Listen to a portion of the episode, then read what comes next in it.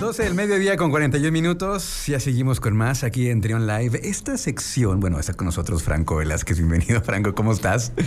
Bien, ¿y tú Luis cómo estás? Bien. Buenas tardes para todos. Gracias. Eh, esta sección creemos que es importante porque sabemos que hay mucho emprendedor que escucha el- el- la estación, sabemos que eh, los hábitos de consumo cada vez son más importantes y nosotros queremos estar pues informados de, de lo que estamos consumiendo, hacia dónde van las tendencias en todos los ámbitos y es por eso que ya desde hace poco más de dos meses Franco Velázquez está con nosotros, el, el que pues está muy metido en esta, en esta onda de las tendencias hacia dónde se están moviendo. Y el tema que nos traes el día de hoy, Franco, se me hace un tema importantísimo y bien interesante, que es el tema de la economía naranja. Cuéntanos, Franco. Sí, tal cual Luis. Creo que hay que ponerle muchísima atención a este concepto de la economía naranja, la economía creativa. Es una tendencia, es, es un tema que tenemos que poner ojos, eh, sobre todo si para ciertas industrias, evidentemente ese tema les va a ser sumamente interesante y para un país como el de nosotros también. Entonces, si te parece, eh, pues hablemos un poco de la economía creativa, ¿no? Actualmente, después de la pandemia, el reto es la reactivación económica. Eso es el reto para todos los estados, para el país, para los países. En general, es la reactivación económica. ¿Y cómo, reactivar la- y cómo hacer esta reactivación eco- económica? Pues habrá que poner la atención a la economía creativa, que puede ser un buen aliado para la reactivación de, nuestro país y de las zonas en las que nos encontremos. Eh, para entender un poquito este contexto, Luis, y a toda nuestra audiencia sobre la economía, sobre la economía creativa, perdón, vayamos un poco a los antecedentes y a los fundamentos brevemente. Y tiene que ver el origen desde la revolución industrial, donde la economía mundial principalmente había sido extractiva. Esto quiere decir que depende de la recolección o de la extracción de recursos naturales para la venta o para el comercio. Y este modelo de, negocio, este modelo económico está probado, eh, que es- está comprobado que es uno de los principales causantes de la desigualdad social, el calentamiento global y por supuesto la falta de sustentabilidad ambiental. Entonces la economía creativa llega y rompe este, este modelo de negocio que ya eh, comúnmente o de manera tradicional se había venido pues desarrollando. Fíjate que este término de la economía creativa eh, es, reciente, por así decirlo, y en- esto surge en el 2001 más o menos, cuando eh, John eh, Hawkins, eh, que es autor de este libro, La economía creativa, transformar una idea en beneficios, lo, lo menciona en este, en este libro. Y también ahí eh, el gobierno del Reino Unido pues es, es pionero en medir y hablar de la economía creativa. ¿Por qué es importante hablar de la economía creativa, sobre todo en México? Bueno, para empezar tendríamos que entender que la economía creativa también es conocida como la economía naranja y abarca actividades basadas en el conocimiento. Esa es la clave de la economía creativa. Eh, las industrias creativas son los motores de la economía creativa. Industrias como la publicidad, arquitectura, el arte, la artesanía, el diseño, la moda, el cine, video, fotografía, música, artes escénicas, televisión, radio, etc., etc., son áreas en las que afecta o en las que se puede desarrollar específicamente la, la economía creativa, Luis. Y eh, en lo particular el tema de la economía creativa es, es interesante porque eh, las personas que trabajan en este sector, en esta industria de la economía creativa, conceptualizan una idea, luego la producen o la publican e idealmente, Luis, pues recibes un dinero por ello, ¿no? Sin embargo, el tema de la economía creativa tiene una base importante que es precisamente eh, darle peso todo aquello que proviene de la propiedad intelectual o todo aquello que tiene derechos de autor. Es decir, cómo tu idea, la idea que tú tienes va a generar economía para la zona geográfica en la que tú pues te encuentres. Uh -huh. Prácticamente, Luis, el objetivo de la economía creativa es promover precisamente el desarrollo sustentable y humano y no solamente el tema económico. Hay que desconectar que el tema de la economía creativa propone que una idea se convierta a corto plazo en un tema, sí, de remuneración económica, por supuesto, pero sobre todo que tenga un impacto eh, positivo al entorno en el que tú te, te desenvuelves. ¿no? También el tema de la economía creativa es que posee ciertas características que es importante poner atención. La uh -huh. primera es que los productos se distinguen por sus cualidades únicas y no solamente por su funcionalidad y por el precio. La segunda es que posee una gran incertidumbre en cuanto a qué productos funcionarán y cuáles desean los clientes. La tercera es el rápido progreso del conocimiento y la sociedad hace que el factor tiempo sea crucial. Y es importante también que quienes son trabajadores creativos valoren fuertemente el motivo y el significado de su esfuerzo, más allá del tema económico y por supuesto social. Y la economía creativa, Luis, exige sí o sí un trabajo multidisciplinario. En nuestro país el reto es bastante amplio, lo platicábamos justo antes de entrar al aire, La importancia de, ponerle atención a México. Eh, actualmente en México el tema de la economía creativa prácticamente está en pañales, ¿no? Eh, las políticas públicas en este momento no, no, le han puesto como la atención suficiente a, a la riqueza que tiene la economía creativa y fíjate que el panorama o lo general que tiene nuestro país es que en México las industrias creativas son la quinta industria clave, seguidas por la decoración y moda en sexto y séptimo y sobrepasadas por los sectores como la agricultura, aeronáutica, automotriz y alimenticia. El quinto lugar, Luis, es, es importante de verdad ponerle la atención a este, a este tema, ¿no?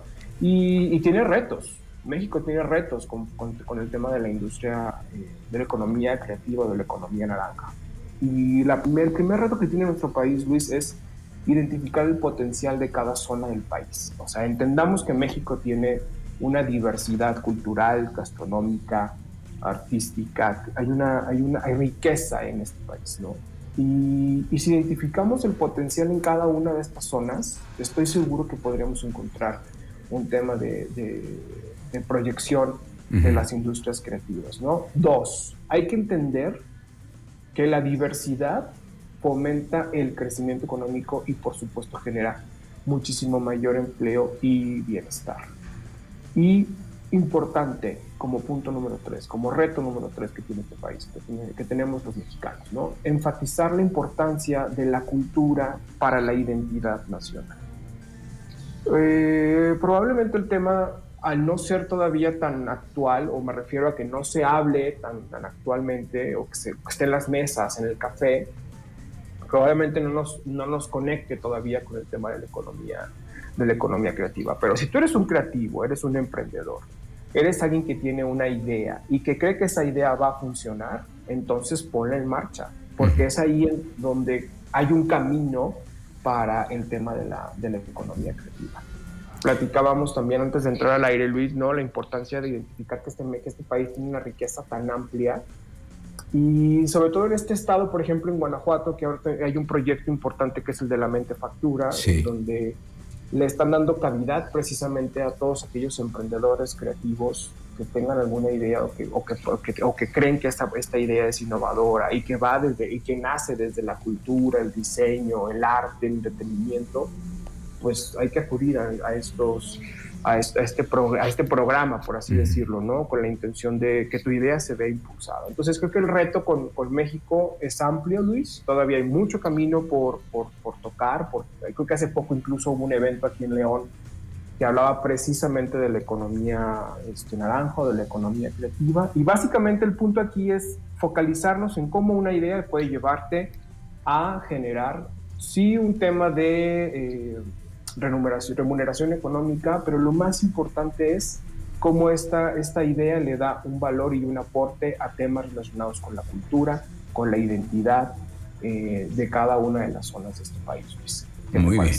Oye, eh, ahorita mientras eh, desarrollabas el tema y platicabas, se me vino a la mente que paradójicamente eh, esta industria que tiene que ver con cultura, con desarrollo de ideas, con arte, con creatividad, desgraciadamente, y esa es mi percepción, desgraciadamente no hay eh, esa cultura de la remuneración justa. No, probablemente porque muchas veces son ideas, son cosas intangibles lo que estamos generando. Y digo estamos porque tú y yo estamos metidos en, este, en esta industria. Entonces creo que de, pronto no hay la cultura, ¿no? Si no ves el, el, el, artefacto, el artículo, creo que me vas a dar algo físico, de pronto no tenemos esa cultura de saber que estás pagando por un trabajo eh, intelectual, en este caso creativo, artístico o como sea. Y creo que ahí hay una, hay una tarea pendiente. Creo que los que estamos dentro de de este gremio, creo que tenemos que ir eh, tal vez educando eh, a, nuestros consumidores, al público en general, a nuestro entorno, de saber que pues este, esta industria es importante, ya lo decías, quinto lugar en México y, que tiene un valor y, que se debe de, reconocer, ¿no? ¿Cuántas, ¿Cuántos memes de diseñadores gráficos no hay, ¿no? De que, de que se quejan pues de que de pronto su trabajo no es bien remunerado y, también hay, hay un reto importante, Franco. Totalmente, Luis. Es que hay que entender que venimos de una forma de trabajo en la que se necesita un producto per se para ponerle un precio. Y cuando existe ese producto es cuando entonces pareciera que tiene valor, ¿no? Estamos como muy acostumbrados a tener ese, a ese, ese sistema económico o ese modelo económico con el que hemos venido trabajando. Pero ahora darle un precio y un valor a la idea ese es el reto de la economía creativa. Y también hablaba mucho Luis acerca de descentralizar la economía creativa, porque obviamente hay ciudades en nuestro México que son mucho más eh, tienen mucha más fuerza o son ciudades potencia en el tema de economía creativa, ¿no? Se, hablaba, se habla mucho de la Ciudad de México, que, que ha tenido ya en, algunas, en algunos años, eh, ha sido capital iberoamericana del tema de, de diseño, el tema de economía, etc.